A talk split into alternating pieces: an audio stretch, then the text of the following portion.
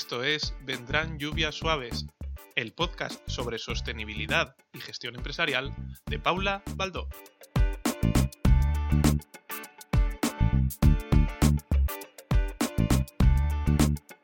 Bienvenido, bienvenida a una nueva temporada de Vendrán lluvias suaves. Hoy, como empieza temporada, ahora en septiembre, aunque no haya habido para un veraniego, es comienzo de temporada, te cuento que, bueno, vamos a hacer algunos cambios o voy a hacer algunos cambios en, en, el programa. Y uno de ellos es empezar a traer un poquito más a gente, a gente que sabe, que sabe mucho de cosas relacionadas con sostenibilidad pero que, que, bueno, que no es solo estar yo todo el rato echando el rollo, sino que haya gente pues que aporte una visión diferente, que os cuente o te cuente cosas que saben o con las que trabajan. Y como tal, hoy empiezo con la primera persona, no la primera persona que sí entre, entrevisto, pero sí la primera persona que viene a contar algo así muy intenso y bastante complejillo en materia de sostenibilidad, que es Nawai Badiola. Muy buenas, Nawai. Muy buenas, Paula. Oye, encantado de abrir temporada aquí en Vendrán Lluvias Suaves. Eh, por cierto, me encanta el, nombre de, del podcast. No te lo he dicho antes fuera de micro, pero aprovecho ahora de decirlo directamente. Sí, ah, sí. Pues muchas gracias, tiene su historia además. Bueno, os presento un poquito a, a que además es Nawai con H intercalada y con B. Yo que siempre me quejo de que toda la vida explicando mi apellido y teniendo que dictarlo y por fin encuentro a alguien que es más complicado que yo todavía de decir. sí. Sí, sí. Y, y pues bueno, es desarrollador WordPress y sabe mucho, mucho, mucho de este tema, pero de lo que sabe mucho, mucho, mucho también es cómo aplicar y cómo pensar de forma sostenible cuando hacemos desarrollo web, ¿verdad? Eso es, sí, sí, sí, nada, llevo, yo creo que en la esfera de WordPress llevo unos cinco años creando webs en este sistema que supongo que más o menos os sonará, que es como el sistema operativo que se utiliza para crear webs, que está muy extendido, es open source y tiene una comunidad fantástica. Y de unos meses, bueno, yo diría que ya años aquí he estado empezando a prestarle más atención a todos los temas de privacidad y sostenibilidad. Y bueno, de hecho hace, que no sé, unos cuantos, unos pocos meses di una charla en la WordCamp de España que iba sobre cómo hacer la, tu web más sostenible. ¿no? Entonces, eh, digamos que eh, un mundo de cosas que se pueden hacer. Hoy voy a traer unas poquitas para no, bueno, para no agobiar a la gente y también tanto a nivel de gente con perfil un poco técnico como yo, como a nivel de usuario, que yo creo que también es interesante, al menos que, bueno, que oigan algunas cosas y que se den cuenta de que esto de, de la parte online también tiene, digamos que, un impacto sobre, sobre el medio ambiente y toda la historia. Genial. Eh, voy a poner en las notas del programa el enlace a esa charla porque yo creo que está en vídeo, ¿verdad? Me parece. Sí, sí, sí, sí. Y, y ya, ya luego pasa, me pasas el enlace y lo pongo sí, en las claro, notas claro. del programa. Uh -huh. Y aviso a navegantes, eh, a mí personalmente este tema me, me, flipa mucho, me aluciflipa, como suelo decir, y, y corremos el riesgo de enrollarnos un poco más de lo necesario. Pero bueno, si pasa, pasó. Así que, sí. que, si, que, si, quieres desconectar, no te lo recomiendo porque es un programazo este el que estamos haciendo, pero uh -huh. si, si, a alguien le, le, satura, pues que se vaya a los programas anteriores. Y ya. sí, a ver, bueno, la idea es que aquí nos podríamos tirar fácil dos horas y no exagero, pero sí que vamos a intentar mantenernos en esos 15 minutos ideales para que la gente se lleve ideas, porque yo creo que, que pasa mucho que la gente no, no se plantea eso, la parte de la huella digital, ¿no? Entonces yo creo que con tocar los puntos clave hoy, yo creo sí. que podríamos estar contentos. Pues yo creo que vamos a empezar un poquito por ahí, lo de la huella digital que comentas, porque uh -huh. yo creo que hay mucha gente que ve, o de hecho yo lo leo en prensa, ¿no? que ve como la, que la transformación digital es como la solución a, al cambio climático, porque en el momento en que volvamos a hacer todo digital, pues el impacto va a ser mucho menor, y no son conscientes o no saben, por puro desconocimiento simplemente, que, Internet influye bastante y toda la que es la tecnología influye bastante en el cambio climático también. Claro, claro, sobre todo porque hay que pensar que al final todo esto eh, que hacemos online y que consumimos online eh, necesita energía, o sea, electricidad, que viene de energía, y no nos olvidemos que ahora mismo el mix de energía en general depende del país un montón y de, y de la hora del día y todo esto, pero en general se quema mucho carbón para conseguir esta eh, energía, con lo cual, pues ya te puedes imaginar que hay un impacto directo. De hecho, una de las de los datos así que impresiona un poco más y que con, con los que suelo abrir cuando hablo de esto es que si Internet fuera un país sería el sexto a nivel de gasto energético. O sea, esto es una, es una pasada. Sería como, pues no sé, Turquía o Polonia, que no son países pequeños precisamente, o sea, son países más o menos, pues eso, con bastante potentes.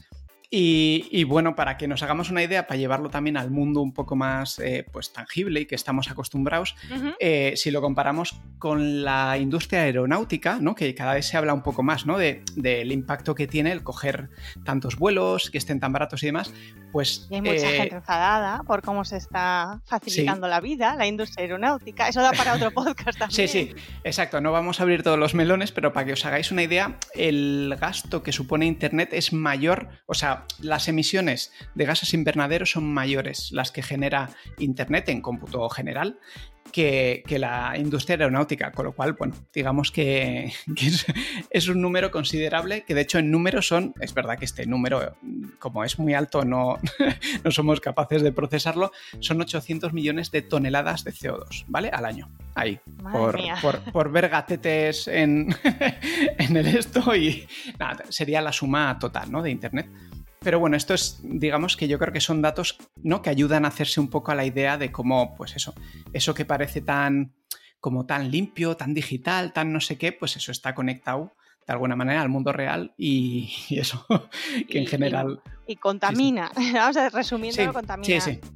Sí, porque además, para quien, quien no esté al tanto, no se le haya ocurrido pensarlo, lo que estabas comentando, ¿no? Eh, Internet utiliza energía, eh, todos estos datos, todas estas cosas que estamos viendo, los vídeos, mm, todo está en alguna parte físicamente almacenado y, eso implica tener una colección de servidores, una colección de equipos conectados, funcionando constantemente, porque evidentemente Internet no se apaga, así que está ahí todo el rato funcionando en algún sitio y al mismo tiempo no solo eso, que ya es mucha energía, sino que también este tipo de equipos necesitan mucha refrigeración y eso además añade también unos consumos de agua muy elevados según qué tipo de instalaciones y en dónde estén. De hecho, voy a, dar un pequeño apunte simplemente para que os hagáis una idea. Eh, si a alguien le suena de los que nos esté escuchando todo de qué va lo de la minería de bitcoins, que básicamente es eh, ponerse ahí con una máquina a que haga sus cálculos para conseguir algún día eh, un bitcoin o un trocito de bitcoin, así resumiéndolo mucho, en China, que es donde se hace muchísimo, la gente que instala eh, los servidores para hacer esta minería de Bitcoin se instalan directamente en edificios adyacentes a centrales eléctricas. Para poder tener eh, toda la energía que necesitan y toda la potencia que necesitan directamente. O sea, hay algunas incluso que están enchufadas directamente a la propia central. Sí, sí, yo diría de hecho que el cálculo que da no incluye el Bitcoin porque que ah, no voy a dar bien el dato, pero creo que la energía necesaria para minar ahora, o sea, lo que se necesita para actualmente minando es básicamente como el consumo de otro país. Es verdad que era un país pequeño en este caso, pero eso era otra, otra salvajada. Entonces, bueno, en fin, sí, lo, de minar bitcoins es una de estas cosas que, que, se podía haber pensado. Mira que yo, la tecnología de blockchain me parece que es genial y que se pueden hacer cosas súper interesantes, pero esto de tener que necesitar la energía de un país para seguir minando bitcoins no me parece lo más... Bueno, habría que hacerlo de otra manera, a lo mejor hay que pensar, repensar un poquito las cosas. Y siguiendo un poco con esto, como me imagino que la mayoría de los que nos estén escuchando no van a ponerse a minar bitcoins, imagino, vamos a centrarnos en algo un poquito más, más terrenal, que es, eh, por ejemplo, eh, la web, ¿no? Casi todo el mundo tiene su propia web. Si ya eres profesional, mm, vamos, sin ninguna duda tienes tu propia web. Y esa web implica, pues, lógicamente lo que decía antes, ¿no? Que esté en algún sitio guardada, almacenada, con su correspondiente consumo energético. Y una de las soluciones o lo que la gente que nos preocupa un poquito esto solemos intentar mirar es ver si existe o si hay alguna forma de que el hosting, es decir, el sitio donde nos tienen almacenada nuestra web, sea lo más sostenible posible. ¿Hay hosting sostenibles?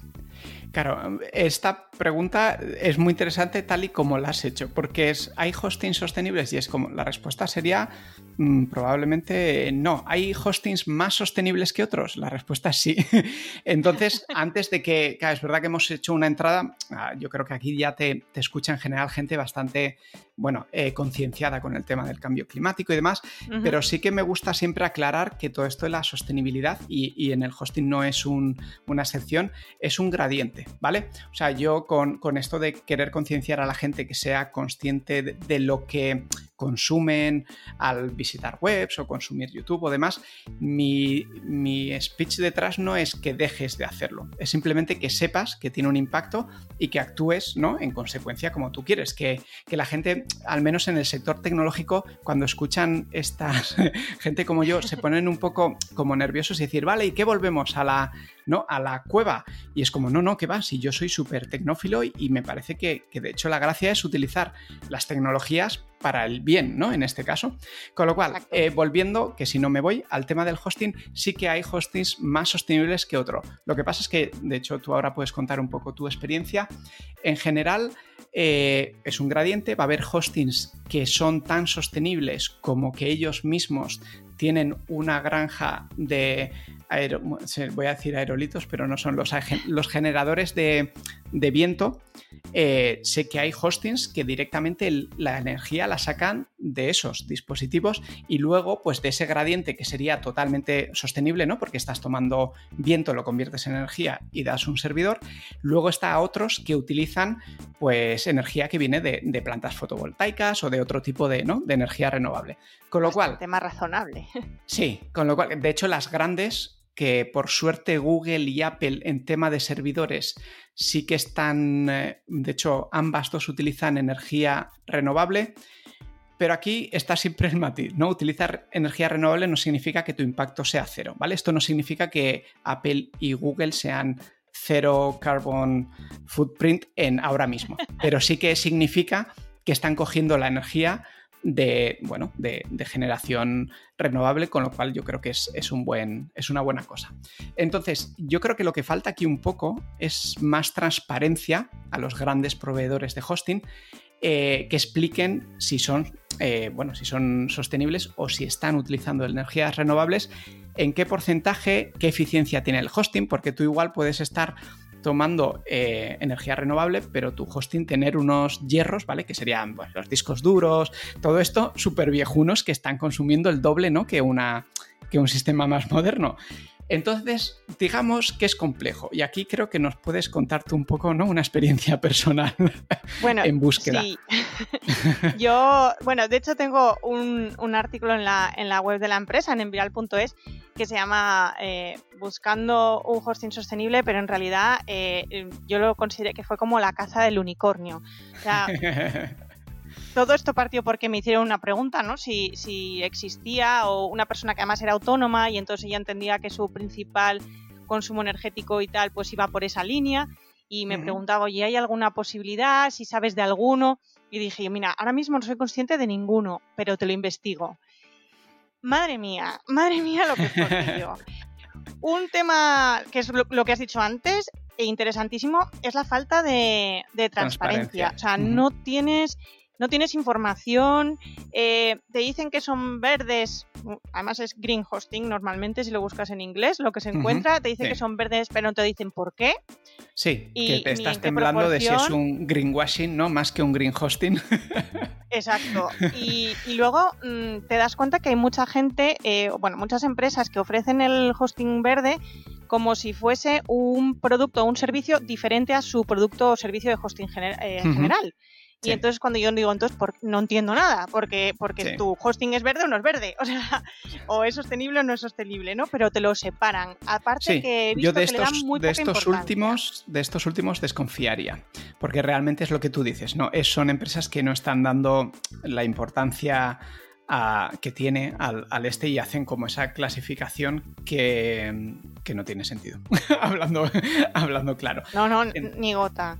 Entonces, y luego esto... Sí, perdona, aparte, de, aparte de tu link, que yo creo que si alguien esté interesado, este es muy interesante, sí que quería comentar que existe la Green Web Foundation, que supongo que te toparías con ella cuando investigaste, que es una fundación que intenta pues eso, a la falta de transparencia esta, poner un poquito de su parte, ¿no? Para hacer un listado de hostings que son sostenibles y de hecho ellos más o menos si metes tu URL pueden mirar en qué hosting está y te dicen, esto no es 100% infalible, pero te dicen si es sostenible o no. recordad que sea sostenible es dentro de un gradiente, o sea, realmente hay mucha diferencia entre hostings, con lo cual hacerlo súper bien eh, ahora mismo es muy complicado, como comenta Paula. Pero sí que mm, yo siempre invito a que al menos el mínimo, ¿no? Lo, cumplas y lo tengas en uno que, bueno, que, que por lo menos esté bebiendo de energía renovable. A esto le voy a añadir una recomendación. Si queréis leer la experiencia entera, voy a poner el enlace también en las notas del programa, pero mi recomendación es que si miréis, em, personalmente lo que me dio esa investigación fue la, la, vibración, la sensación de que en Europa es un poquito, si el hosting está ubicado en Europa, es mucho más fácil que esa información sobre energías renovables y tal sea más verídica que si están instalados en Estados Unidos, básicamente por cómo es el sistema eléctrico americano, que es un sistema eléctrico muy complejo, muy diferente a nosotros. Ellos, por ejemplo, no pueden, eh, como hacemos nosotros, tener una instalación en Granada y dar electricidad con esa instalación, no puede llegar a la otra punta de España por cómo está construida su red. Son muy locales y tienen un sistema de certificación de emisiones un poco peculiar muy complejo y que no me voy a enrollar porque si no, ya llevamos más tiempo de él que queríamos. Pero, pero bueno, mi consejo es que además eso, que, intenten o que se intenten fiar un poquito más de los hostings que estén en Europa que los que estén en Estados Unidos en este sentido. Y vamos ya para lo siguiente, para no enrollarnos demasiado. Vamos al, vamos al eh, turrón. Entonces, relacionado con esto, ¿qué puede hacer ¿no? un usuario o un desarrollador? Bueno, eh, vamos a empezar con los desarrolladores o al menos creadores ¿no? de webs. ¿Qué pueden hacer para para minimizar un poco el impacto? Pues bueno, el primer punto es lo que comentábamos antes, así que no lo vamos a repetir, es intentar coger un hosting alimentado por energías renovables, ¿vale? Eh, tenéis el post de Paula, os dejamos el link de Green, de Green Web Foundation. para que Foundation, sí, ya lo tengo fichado para ponerlo también. Eso es. Y entonces, eh, lo más, lo más importante es una cosa, después del hosting, es, o incluso más, es una cosa más filosófica. Y es que metas lo que realmente necesita tu web. Es decir, que metas la información en texto que necesita, la información en imagen que necesita y que no pongas cosas por poner o por hacer bonito, ¿vale? Que esto es un clásico, sobre todo hoy en día que ya tenemos ¿no? conexiones bastante rápidas, entonces la gente se viene arriba y te pone, por poner un ejemplo, un slider arriba del todo con cinco fotos a Full HD que no están aportando nada al mensaje ni, a, ¿vale? ni a la misión de esa web. Con lo cual, ¿Eh? Pero muy bonitas. Uy, esa animación además. en fin. no, no, soy amante de los sliders, como se puede ver. Que bueno, sliders son estos carruseles de fotos ¿eh? que, pasan. Eh, total, una de las cosas que tenemos que, creo que es muy efectivo, es marcarse como un presupuesto de cuánto puede pesar una, una página web, ¿vale? O sea, una página, por ejemplo, la home o el sobre mí o demás. En los 10 últimos años nos hemos ido a que la media sean 2 megas por página. Esto es una salvajada y para que te hagas una idea es como 300% más en escritorio y 1000% más, 1000% más en móvil en los últimos 10 años. Esto significa que nos hemos venido muy arriba y metemos mucho más contenido del necesario, ¿vale? Resumiendo. Entonces, las cosas donde más impacto puedes tener es en no meter fotografías y vídeos que no hacen falta, y que las fotografías y vídeos que metas estén optimizadas, ¿vale? Esto significa, luego te puedo pasar otros links, pero no me quiero enrollar.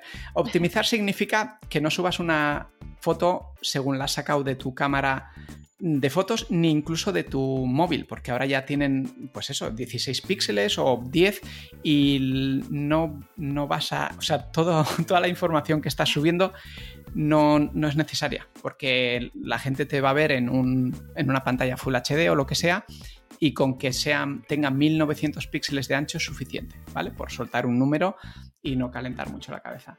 Luego, otra cosa, ya tengo que esta parte sí que puede ser más técnica, ¿eh? Hay plugins que te hacen la vida muy fácil y que tú le dices, hey, todo lo que tenga más de 1900 píxeles de ancho, me lo cortas dentro de WordPress ¿eh?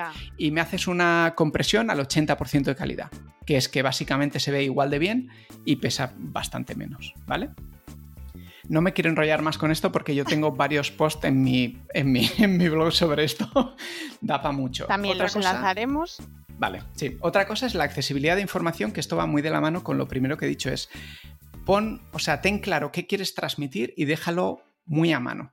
Porque si para llegar a donde tú quieres que lleguen hay cinco clics, son cinco páginas que se han cargado y seguramente si en la home pones un link o directamente en la home pones la información, estás ahorrando, ¿vale? O sea, esto mejora la accesibilidad, mejora el SEO, la experiencia de usuario, o sea, esto es de estas cosas que, que es un win-win porque lo único que exige es pensar bien cómo quieres organizar la información, ¿vale? Eh, luego, a nivel un poco de, la gente técnica y que codifica, pues minificar código. Esto significa no instalar plugins que no hagan falta, minificar CSS y JS. Los que son del gremio ya saben de qué va, también hay plugins que te ayudan con esto. Y básicamente es un poco que, seas cuidadoso ¿no? con, bueno, con los plugins y el, código que, que metes tú.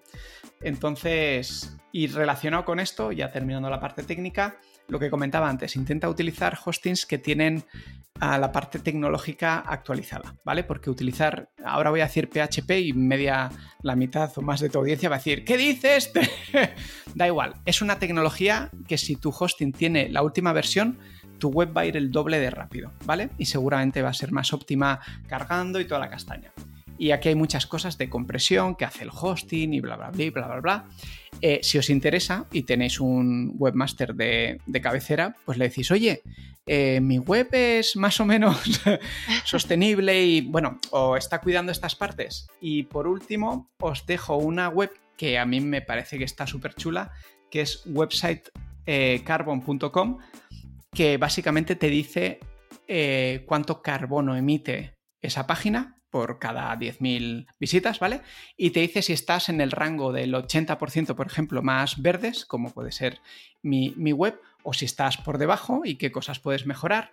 Y también te dice si estás en un hosting sostenible o no, ¿vale? Bebiendo de los datos que hemos dicho antes. Y eso era un poco lo que había dejado así en plan rápido, o eso intentaba. Yo voy a añadir una cosa, Dime. es que la sostenibilidad, yo sabéis que insisto mucho, sostenibilidad no es solo medio ambiente, sostenibilidad son solo personas, eh, y, la parte social hay que pensarla un poquito, entonces también pensar a la hora de diseñar y de plantear todos los temas de accesibilidad. Hay muy pocas páginas web que tengan la AAA de accesibilidad eh, de hecho, solo se obliga legalmente a, páginas web relacionadas con la administración pública en España, por la ley que hay, el Real Decreto que hay. Entonces, bueno, pensad que, vuestros, vuestros visitantes pueden tener dificultades de visión, pueden tener eh, dificultades a lo mejor de, motrices que pueden hacer muy difícil llegar a determinados enlaces, hacer determinados clics. Bueno, esas cosas también, ¿no? Pensar un poquito en, en el que está al otro lado viendo vuestra, vuestra web. Sí, sí, sí, eso es. Yo en la charla que di ya avisé al principio que me iba a centrar bastante en la parte medioambiental de los tres eh, factores que, están dentro de la sostenibilidad por, la historia de, empaquetar un poco.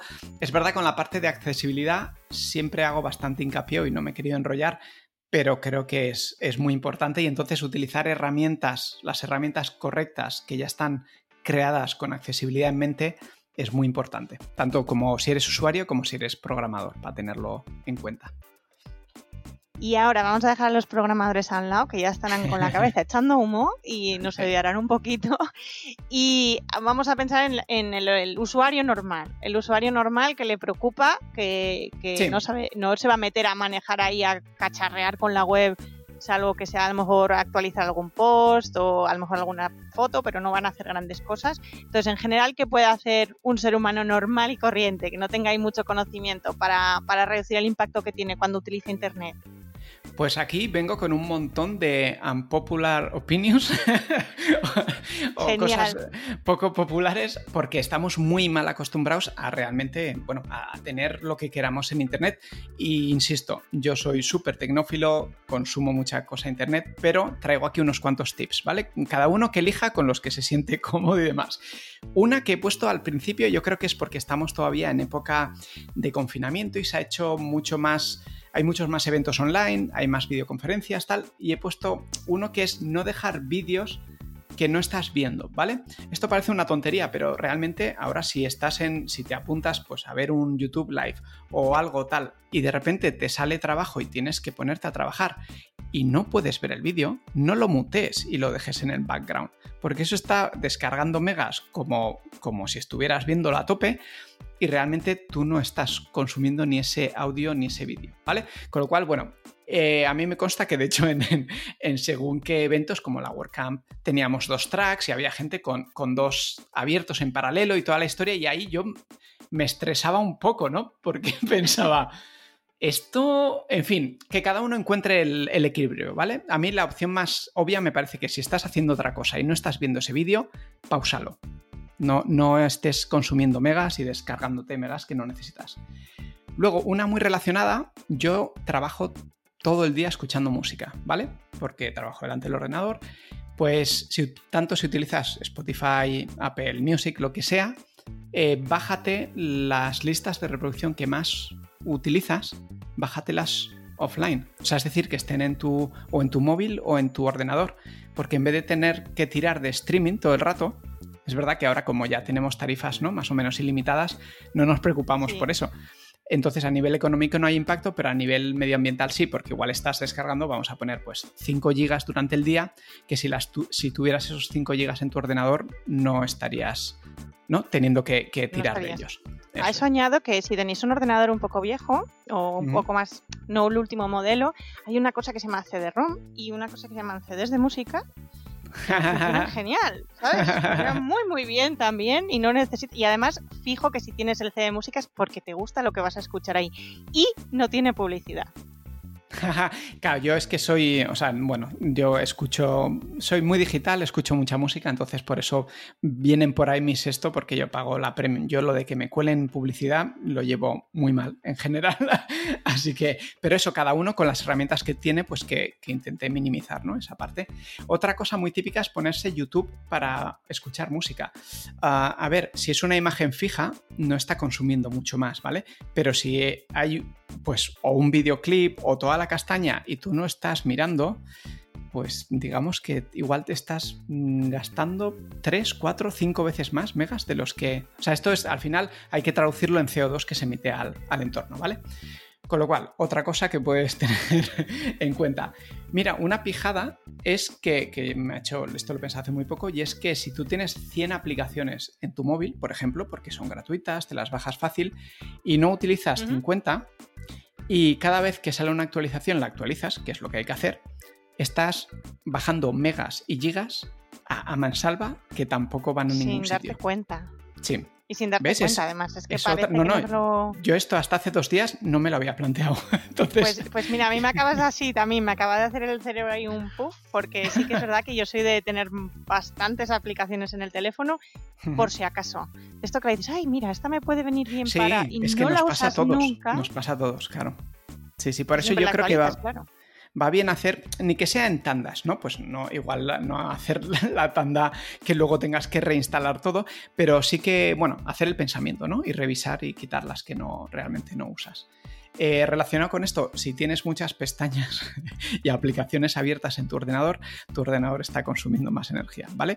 Yo eh, me sé la teoría y esta es de las que en la práctica hago regular porque reconozco que tengo que tener muchas cosas abiertas, pero a veces se queda o el Twitter o el Slack o alguno de estos sin notificaciones, ¿eh? porque no tengo ninguna notificación activada, pero se queda en background y está chupando sin tener que, sin ninguna necesidad, ¿vale?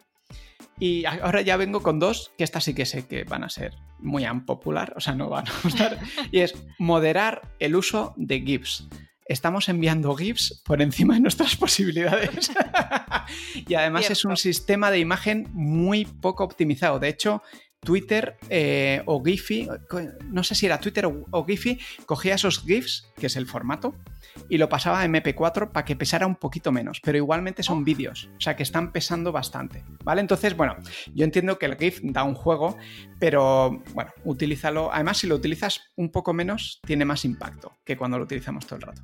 Ya está, no, no sigo con esto, que, sé que... Parece, que... parece que... No, no, además que en esto mm, comento, ¿no? Que a nivel de empresa y y tal, y de emprendimiento, siempre nos andan diciendo que bueno, que cuando utilizas redes sociales, pues que utilices siempre imágenes acompañando al tweet o, al, o a lo que pongas en Facebook y tal, porque se supone que la gente reacciona mejor, ¿no? Cuando ve un tweet con una imagen o con un GIF que cuando, cuando solo el texto. Que era como empezó Twitter en sus principios. Eh, claro, aquí a ver, lo de las imágenes depende, si la imagen eh, ocupa muchísimo menos que un GIF, es que realmente estamos hablando, depende de la duración del GIF, pero es que hablo de los GIFs porque son especialmente pesados, no lo parecen, pero son más pesados de lo que parecen. Y otra cosa que hacemos un montón, que es enviar emails a diario, por supuesto, yo es, la herramienta de comunicación que utilizo más, ¿eh? junto con Slack. Pero ojo con esas cadenas en las que hay 10 personas que no van a leer nunca el email porque no deberían de estar en esa cadena. Por poner un ejemplo, ¿eh? Y cosas así, porque eso no tengo los números, pero son bastante espeluznantes la cantidad de, energía que se va. ¿Mm? Había un estudio en ese sentido que salió este año, no sé si a principios de este año 2020 o finales del pasado, tendría que buscarlo, que hicieron un estudio en Inglaterra sobre el uso del correo, precisamente, y lo intentaron interrelacionar con cambio climático. Y en Inglaterra, eh, si quitaban mm, no sé los correos innecesarios que llamaban en el estudio, la cantidad de emisiones evitadas era como abrumadora. Y correos innecesarios no era solo eso que comentas de que lo compartes y lo reenvías a 10 porque están en la conversación. No, era el típico correo en el que solo pones ok o gracias o lo tengo. Y muchas veces, además, el estudio también depende ¿no? de cómo use cada uno el correo. Pero en el caso inglés, por lo visto, es muy típico por la forma de interrelacionarse en oficina, que incluso mandes ese correo al compañero de trabajo que tienes en la mesa de al lado. Que hay veces que solo tienes que asomar la cabeza del ordenador y decirle, oye, gracias, lo tengo. ¿no? Y entonces el estudio hacía mucho hincapié en ese sentido, ¿no? De que se enviaban no sé cuántos millones de correos al año eh, innecesarios solo con ese comentario. Sí, sí, es que al final aquí a, lo que, a lo que voy, y yo creo que a lo que vamos, es eh, que sepamos qué cosas consumen energía y por lo tanto eh, pueden echar CO2 para quitar las innecesarias. O sea, aquí el, eso, el, el mensaje final no es deja de hacer todo esto, que te has acostumbrado a hacer, sino modifícalo para quitar las cosas innecesarias. Y creo que en los emails es un ejemplo muy, ¿no? muy claro y, fácil de hacer, creo.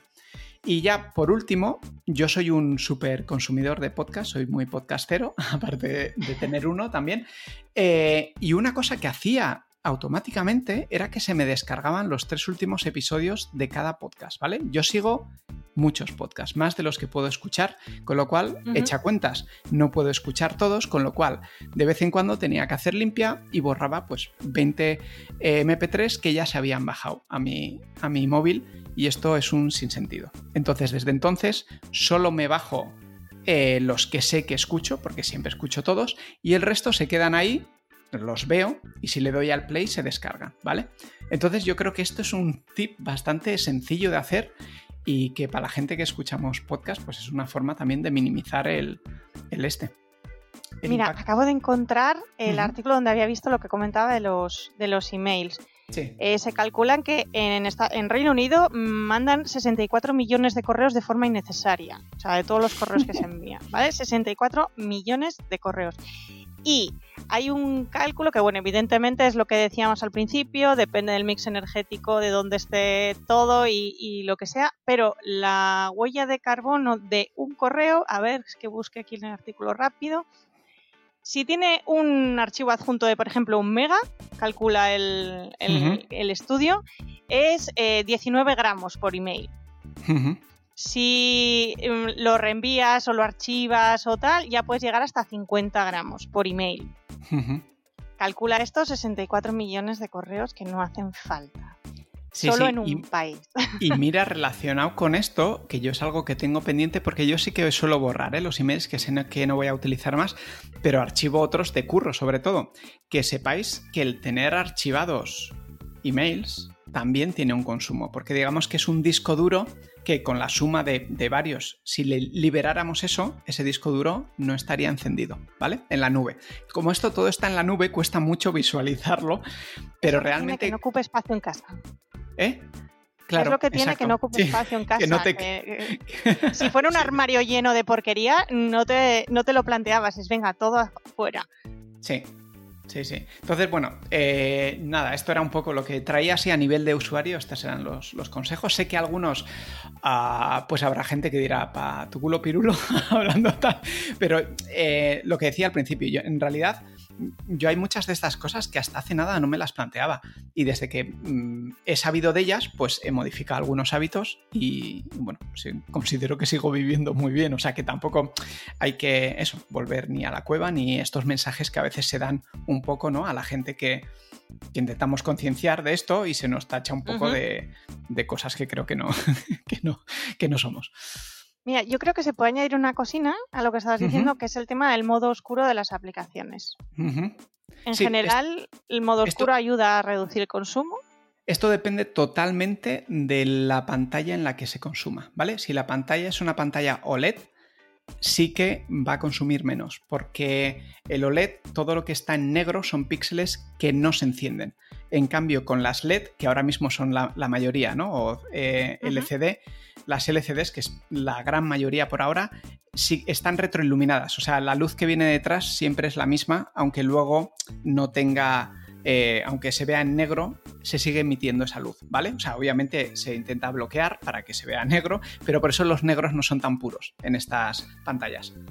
Entonces, pues. OLED cada vez hay más, o sea que yo creo que dar la opción de modo oscuro como opción eh, es interesante. Yo, de hecho, ahora estoy creando algún tema para, bueno, para comercializarlo y que la gente lo pueda utilizar y tengo intención de hacer que se ajuste al, al esquema de colores que tenga el usuario. Es decir, si tú estás en Mac o en, Chrome y le has puesto quiero que sea modo oscuro, que lo detecte automáticamente y te enseñe el fondo negro y la, letra en blanco y demás. Entonces sí, e, es algo que no, ahora mismo no tiene un super impacto, pero cada vez tendrá más. Sí, cada vez se utiliza más pantalla OLED. Y luego fijo alguien antes de que me lo digas, seguro que algún comentario habrá, el buscador Ecosia que yo no lo utilizo y reconozco que no lo utilizo porque me faltan funcionalidades que Google como buscador tiene, es así. Pero también es verdad que para búsquedas sencillas, que no son nada así que tengas que andar con filtros, con tal, pues eh, funciona igual de bien y busca muy bien. ¿Y qué es lo que pone? ¿Planta árboles a cambio? No me acuerdo cómo era lo que hacía. Sí, sí, sí. Plantan, plantan, árboles, vas acumulando como puntos, por así decirlo, y cada X eh, búsquedas y, navegación, pues ellos plantan un, árbol. La verdad es que es una iniciativa que está, que está, está genial también. Yo utilizo también. Viene fenomenal. Otro que no, no es tan. está más enfocado en privacidad que sostenibilidad, pero también tiene la sostenibilidad en, mente porque que es DuckDuckGo, porque por defecto te, muestra la pantalla en negro si tienes puesto el, el, modo oscuro y digamos que es bastante más respetuoso con la privacidad, porque cuando haces las búsquedas en Google, Google pues recopila mucha información y crea perfiles y demás, pero ese melón no lo vamos a abrir hoy porque esto va de sostenibilidad. Llevamos más de, llevamos más de media hora en los programas. Más del doble de lo que hemos prometido, sí. Lo siento, Paula, te lo... Nada, no, sabía que iba a pasar, o sea, esto es lo que tiene. Cuando nos gusta a los dos un tema, pues, pues es lo que, lo que tiene. Sí. Eso sí, lo vamos a cortar ya, yo creo, mm, da para hablar para mucho más, así Así que si alguien quiere hacernos una pregunta o quiere saber algo más o que le indiquemos algo, aparte de todo lo que va a haber en las notas del programa, porque este podcast ha dado para muchas notas del programa, vais a tener como siempre, el email es lluvias suaves podcast, todo juntito a gmail.com. En Twitter, eh, que me lo acabo de cambiar y siempre y ya lo iba a decir mal, es arroba a pico y paula, como a pico y pala, pero a pico y paula. Y bueno, ya sabéis que eh, este podcast pertenece a la red de podcast Podcastidae. Y yo creo que además hemos hecho algún eh, comentario, que no lo he dicho en el momento, pero tendría que haberlo hecho. Eh, hay cosas que irían genial para el programa del charco de, de Enoch. Ahí sí que hay charcos en los que meterse con el tema de sostenibilidad y web. Así que si os interesa también eh, alguno de los programas de la red, os recomiendo que os paséis, es eh, podcastidae.com, no tiene más complicación y ahí tenéis a todos los compis que hay programas relacionados con sostenibilidad, con naturaleza, con ciencia, mm, hay combinaciones como mm, ciencia y cine, por ejemplo, maravillosas, que eh, os recomiendo a todo el mundo que, que os paséis. Y yo creo que nos despedimos ya, a no ser que quieras añadir algo para cerrar, Nahuay. No, no, nada. Yo creo que ya. Que eso, que al menos espero que hayamos despertado algún interés sobre alguno de los temas y, nada, con eso yo ya estaré encantado de la vida. Y que si hay alguna duda, pues que yo estaré pendiente de si te la dejan para ayudar a contestar o lo que haga falta. Vale, pues genial. Pues nos escuchamos en el próximo programa y muchísimas gracias, Nawai. A ti, Paula. Un abrazo. Hasta luego. Chao. Chao, chao.